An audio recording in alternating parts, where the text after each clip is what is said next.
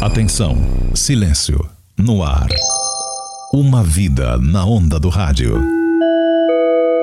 Olá, estamos de volta com mais um episódio de Atenção, Silêncio no Ar. Como eu havia prometido no último episódio, hoje vou contar como foi o meu teste de entrada para o rádio.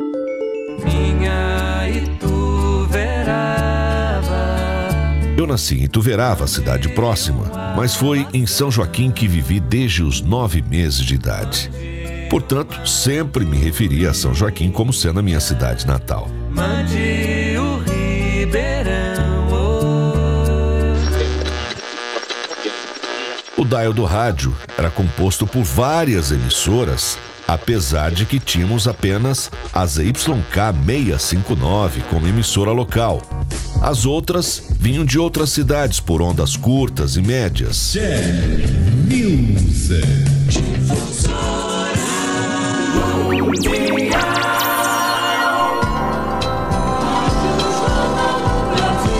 ZYJ4 O FM ainda estava engatinhando. Pela localização geográfica e também por causa de uma barreira natural, uma pedreira de basalto, nós recebíamos o sinal de apenas duas emissoras de TV, a Tupi e a Cultura, que ainda não era estatal e sim do grupo Emissoras Associadas. Para nós joaquinenses, o artista só era consagrado se estivesse nesses veículos, pois esse era o nosso universo. Mal sabíamos da existência dos globais. Bom mesmo era ver Beto Rockefeller na Tupi, Rin Tin na Cultura, Almoço com as Estrelas, programa do locutor e apresentador Ayrton Rodrigues e sua Lolita Rodrigues, e ouvir temas das novelas da Tupi sendo tocadas no rádio. Meu pé de laranja, laranja lima, lima no pé. Corria o ano de 1973.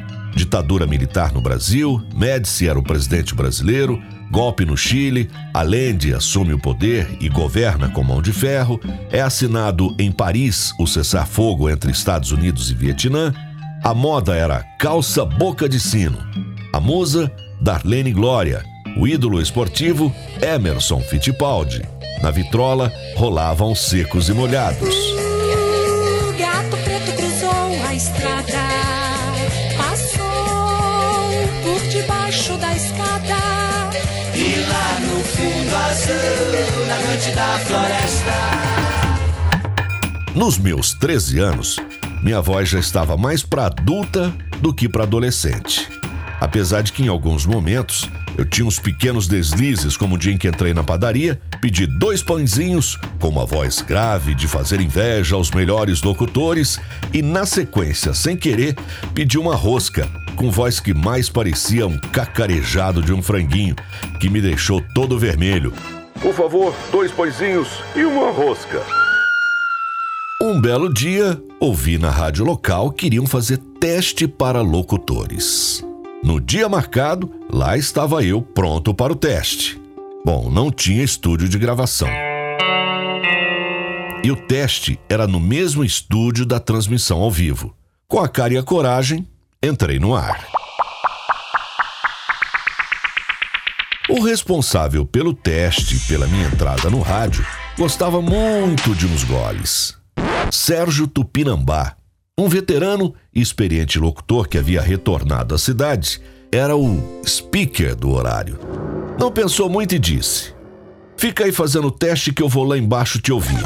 Qual que? Ele foi mesmo, era no barzinho da esquina. E eu no ar, seguindo as ordens do operador, lendo os anúncios, anunciando as músicas, até o momento em que chegou uma senhora e disse: Quem é você?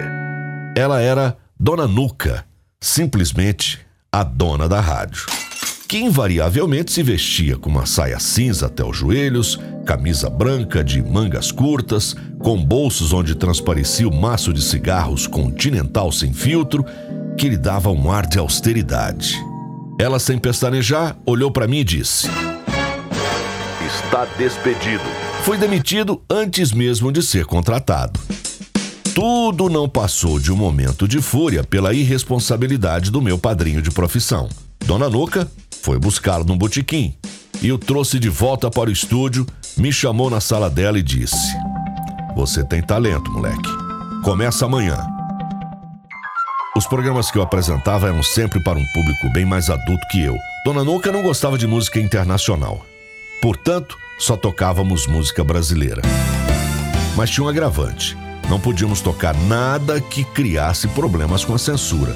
Então travei conhecimento com as serestas, bregas, sertanejas. O som dos Beatles só aparecia por causa de uma manobra minha e de meu amigo, até os dias de hoje, Dodô, que também trabalhava na rádio como sonoplasta e programador musical.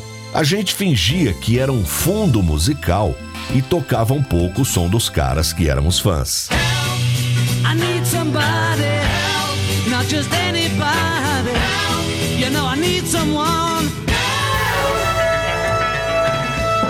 Ela se assustou quando descobriu minha idade, mas aí já havia passado bastante tempo. Não era só a minha voz que parecia ter mais idade. E tudo foi assim meio precoce na minha vida. Com o sonho vivo e mirando o futuro, o rádio era quase que uma brincadeira, pois o salário que era pago mal dava para comprar alguns discos. Eu trabalhava em escritório de contabilidade para ganhar o sustento, mas na hora de folga ou durante o almoço, eu apresentava programas da rádio. Mas confesso que nunca fui muito bom com os números, até porque no escritório que trabalhava, eu deixava o rádio ligado na Bandeirantes para ouvir o programa do Hélio Ribeiro, O Poder da Mensagem. Passam quatro minutos do, do meio-dia. Dê um pouco de bom que você tem pro primeiro que você encontrar. Você vai ver que a vida dele fica melhor e a sua também. Hoje eu vi alguém parecida com você. Andava do seu jeitinho. Então eu pensei que fosse você. Eu falei, é ela. Agora, quando ela virou a esquina, eu chamei o seu nome. Falei, tá. Fiquei tão envergonhado. Não era, não era você. Parecia, mas não era. E ficava prestando muito mais atenção nas traduções de música feita pelo Hélio do que na escrita fiscal. Bem mais tarde, o contador veio a descobrir os meus pequenos deslizes.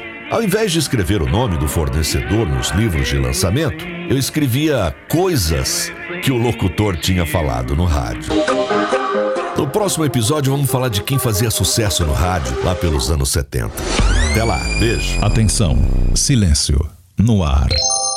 Uma vida na onda do rádio.